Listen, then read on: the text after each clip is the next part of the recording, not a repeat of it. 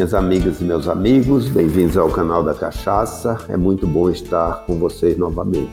Eu sou Jair Martins, o cachacista, sommelier de cachaça. Também sou professor, autor, consultor, conferencista e palestrante do segmento de bebidas espirituosas, ou seja, destiladas, com ênfase em cachaça tanto no Brasil como no exterior.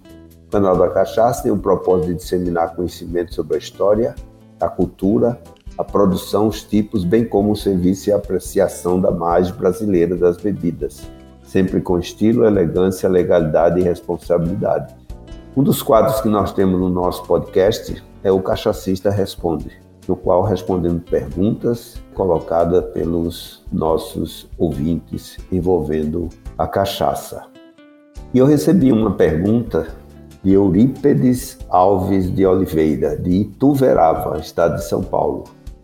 Então, Eurípedes, muito obrigado pela sua pergunta, foi excelente, né? e com isso a gente pode esclarecer um tema que tem sido recorrente.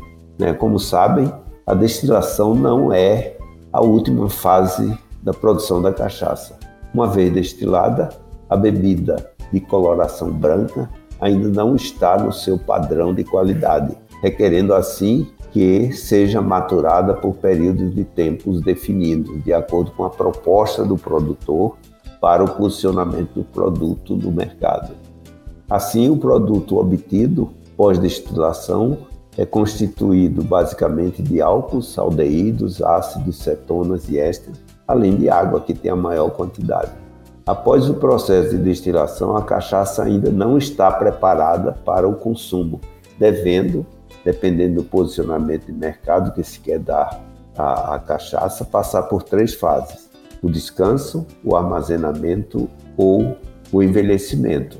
Na fase de descanso, utiliza-se normalmente tonéis de aço inoxidável ou de madeiras ditas neutras. Aí começo a responder a sua pergunta, Euripides. É, o fato é que a madeira apresenta uma soma de características que vai adicionar novos parâmetros sensoriais na fase final do processo e ser de fácil trabalhabilidade na produção de barris e tonéis.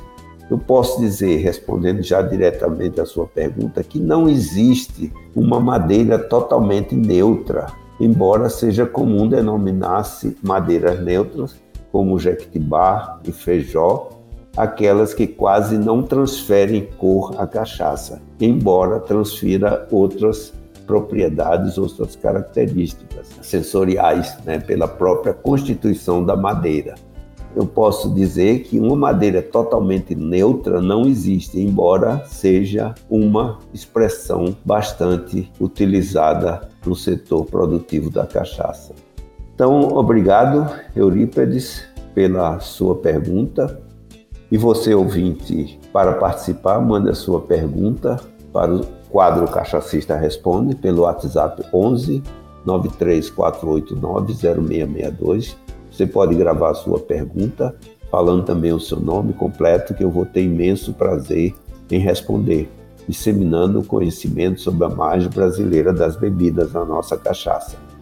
Esperamos você no próximo episódio para conhecer um pouco mais sobre o mais brasileiro dos prazeres, que é a nossa cachaça.